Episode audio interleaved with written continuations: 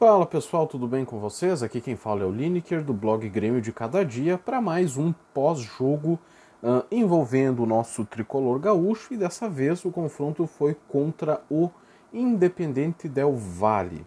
O jogo foi uh, no Paraguai devido aos problemas que a equipe do Grêmio teve com coronavírus e tal, e foi uh, no Independente Del Chaco.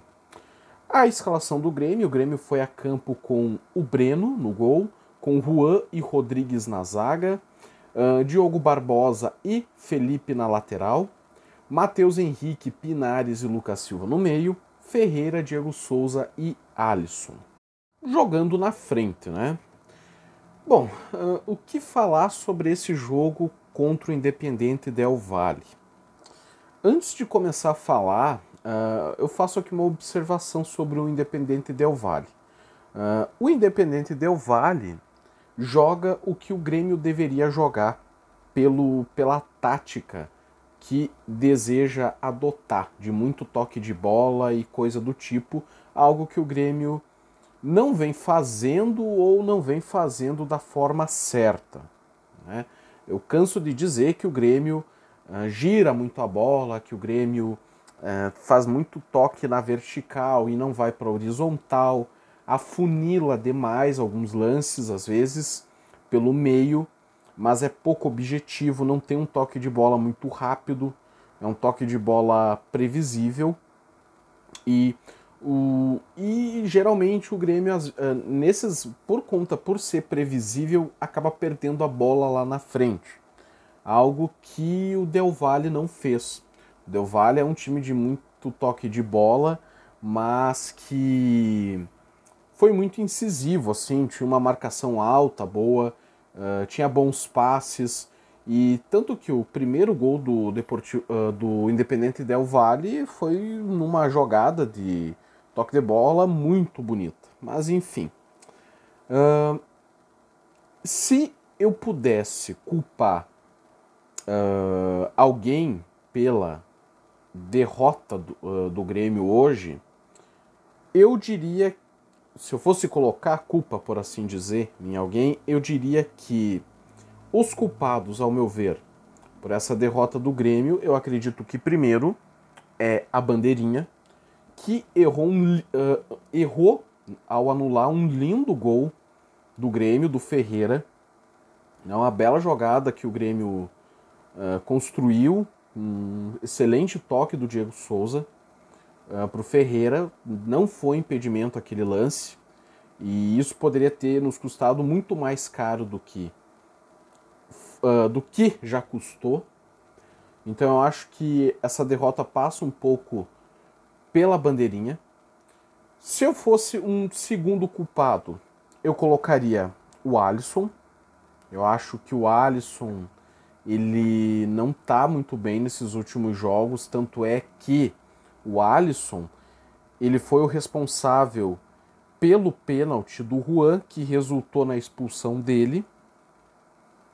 E um outro culpado, eu colocaria o Matheus Henrique, porque no primeiro gol, aonde o Del Valle tabelou na frente da área do Grêmio, o, o atacante do, do, do Independente Del Valle, que é o que é o Fava, Fa, uh, Faravelli, que ele é um volante. Ele fez os dois gols da partida. Ele passa pelo Matheus como se fosse nada. O Matheus não consegue marcar ele, pega ele de lado na passagem. Quando ele se vira, ele já está chutando no gol. Sem contar algumas jogadas que o Matheus Henrique acabou perdendo no meio de campo, que isso já é meio que uma rotina. Matheus Henrique, ele não ele não pode vestir a camisa 7 do Grêmio, eu acho que ele tá, tá trazendo muito azar para ele e para o Grêmio. E por fim, uh, o Diego Souza, mas esse eu tiro um pouco da culpa porque ele fez o gol do 2 a 1 né? Mas eu coloco a culpa no Diego Souza um pouco porque Uh, antes do gol do Del Valle, o... antes do gol do Del Valle, do segundo gol do Del Valle, o Diego Souza, aos 12 minutos, perdeu um gol na cara do goleiro. Eu sei que o gramado estava meio ruim, estava meio alto e tal, Mas só que aquele gol não dá para perder. E o Diego Souza ele acabou perdendo um pouco a passada da bola eh, na hora de driblar o goleiro. E isso e aconteceu que o goleiro conseguiu fechar o canto e, e ele, quando chutou, ele chutou meio que de mau jeito e chutou para fora. Então, o jogo poderia ali acabar 2 a 0, tirando aquele gol mal anulado do Ferreira. Então, esses seriam aqueles que eu colocaria culpa. Tem o Diogo Barbosa, ma, uh, o Diogo Barbosa, mas uh, assim, o Diogo Barbosa ele não faz tempo que eu não vejo uma boa jogada dele pela lateral. E ele erra muito passe ali na lateral, tipo, sei lá, fazer um dois com o Ferreira, acompanhar o Ferreira nas jogadas, né? Cruzar na área. Eu não vi o, o, o Diogo Barbosa fazendo cruzamento nesses últimos tempos. Eu não. Eu não, não me. Eu sinceramente não consigo me recordar. Ok, na marcação ele ele vai. Eu não sei dizer se ele vai bem, porque nesse jogo o Ferreira voltou muito para ajudar também. Então. Uh, eu acho que o Diogo Barbosa também tá deixando muito a desejar. O Felipe, que acabou entrando na lateral, meio que improvisado, eu acho que ele não conseguiu mostrar bem o futebol dele, eu acho. Eu acho que é o primeiro jogo dele na lateral. Se não me engano, acho que ele já jogou no meio não sei, até, até não sei se ele não é meio campista, mas enfim, ele entrou de última hora, tendo todo aquele problema com o coronavírus, enfim. O Pinares, bom, o Pinares, uh, a única coisa que ele fez de bom no jogo foi cavar aquela falta que, uh, que deu origem ao gol do Grêmio no, no primeiro tempo. Então dá para dar uma passadinha de pano nele, mas também é muito apagado, assim. Eu, pouco se ouve o nome do Pinares no jogo. E o Lucas Silva, olha, também, assim, é, ele, ele pode ser tranquilamente reserva do Darlan. Uh, também não fez muito no jogo, assim.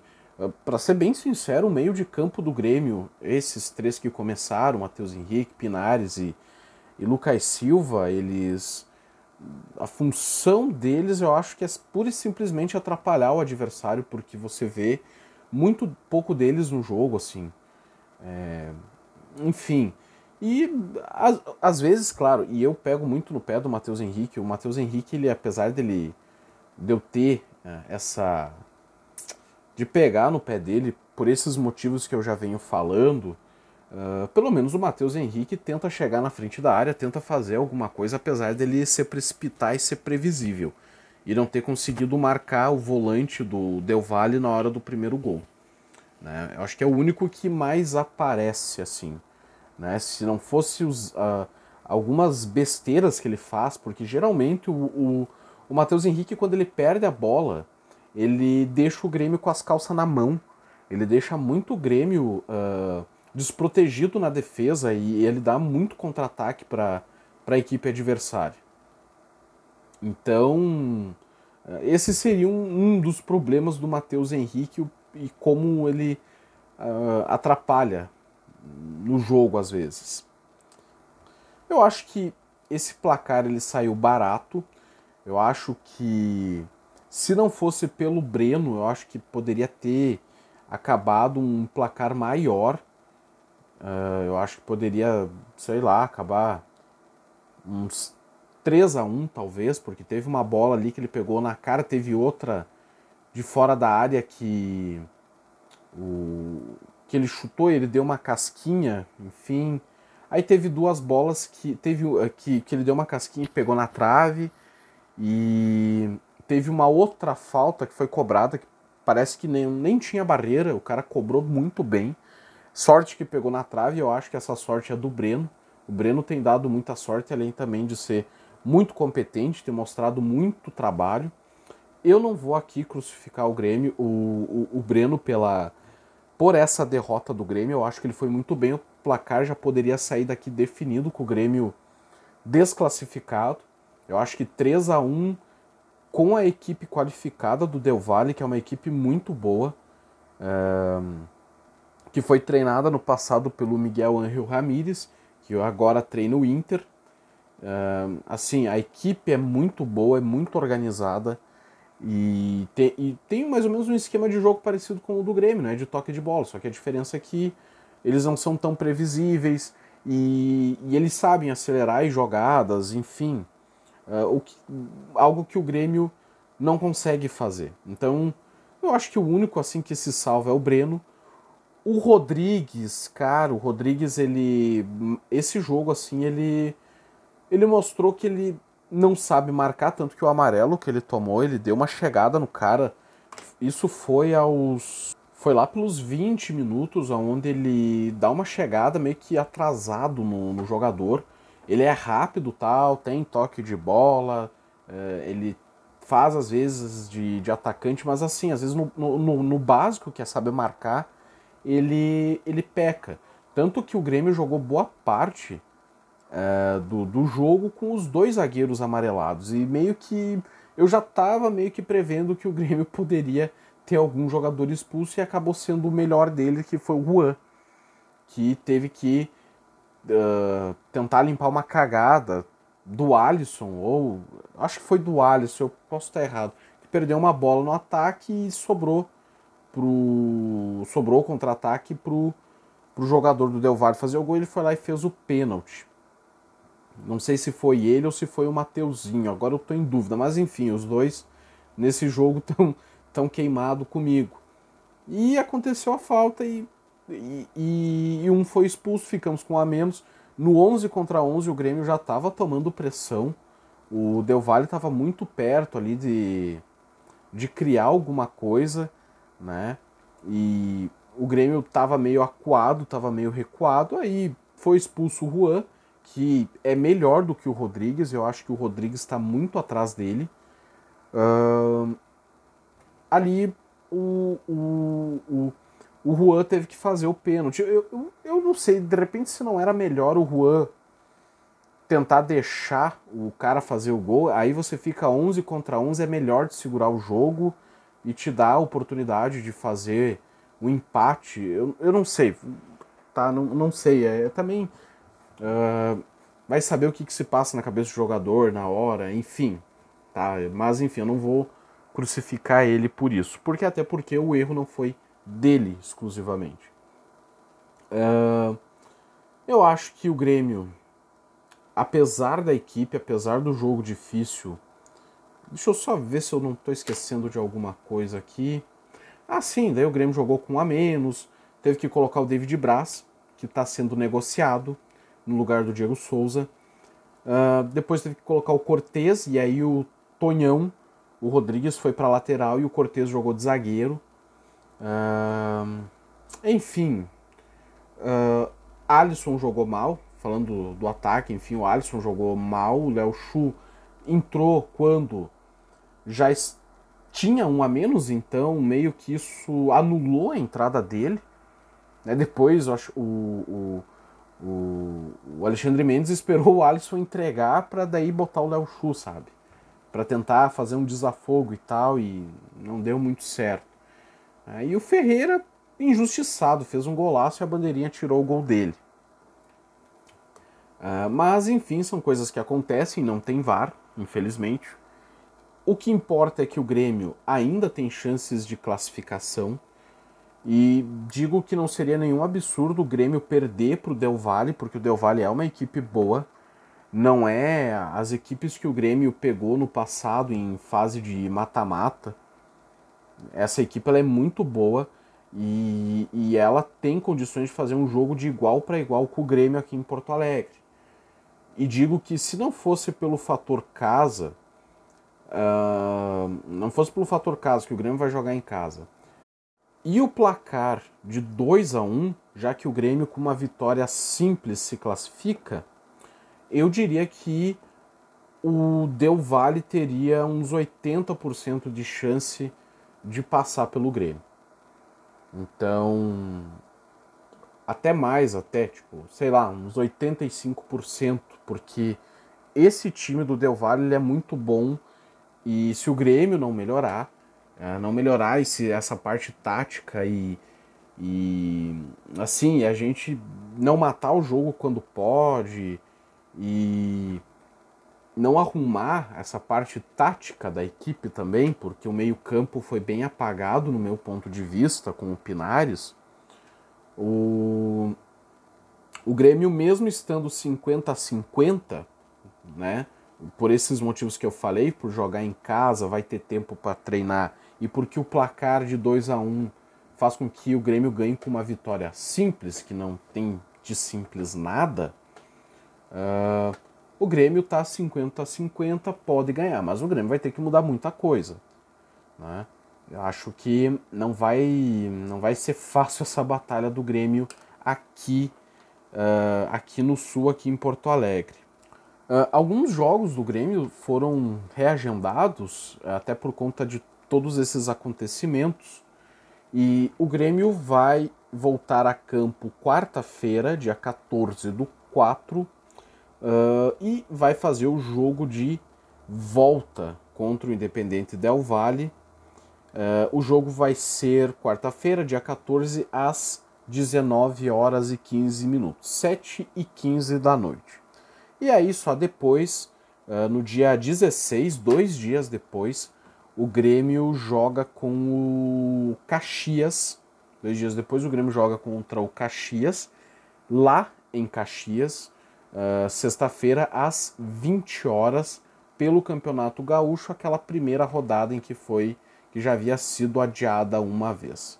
Um, não sei se não me toca do Grêmio entrar com o time totalmente reserva contra o Caxias, até porque o jogo vai ser dois dias depois.